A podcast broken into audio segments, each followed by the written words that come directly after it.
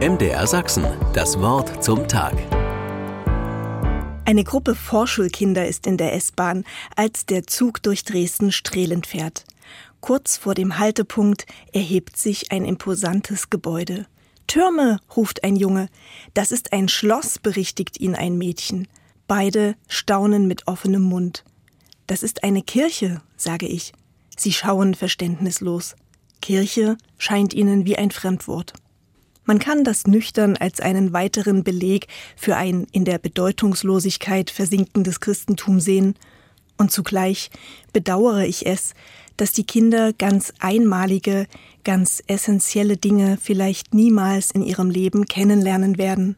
Aufstrebende Gewölbe, die etwas von der Weite des Himmels erahnen lassen, die Kühle hinter dicken Kirchenmauern an einem flirrend heißen Tag, Lichtstrahlen, gebrochen durch bunte Fenster, tanzend auf dem Mosaikboden, Gemälde, Bildhauerkunst und Ornamentik, die die Fantasie derer in sich tragen, die sie schufen und die unsrige anregen.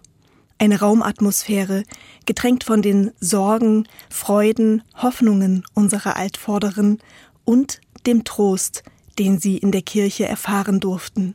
Orgelklang, der den Körper vibrieren lässt, Kerzenlicht, das Wärme und Zuversicht verbreitet, engelsgleicher Chorgesang oder ein mit Blumen, Obst, Gemüse und Getreide opulent geschmückter Altar zum Erntedankfest.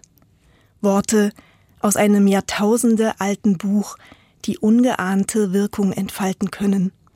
In diesem Monat sind noch viele Kirchen tagsüber verlässlich geöffnet. Schnuppern ist erlaubt und erwünscht. Vielleicht finden die Kinder mit ihren Eltern den Weg hinein.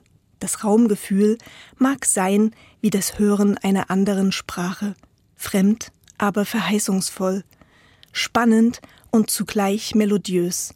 Die Botschaft an kleine wie große Besucher heißt in jedem Fall, du bist willkommen.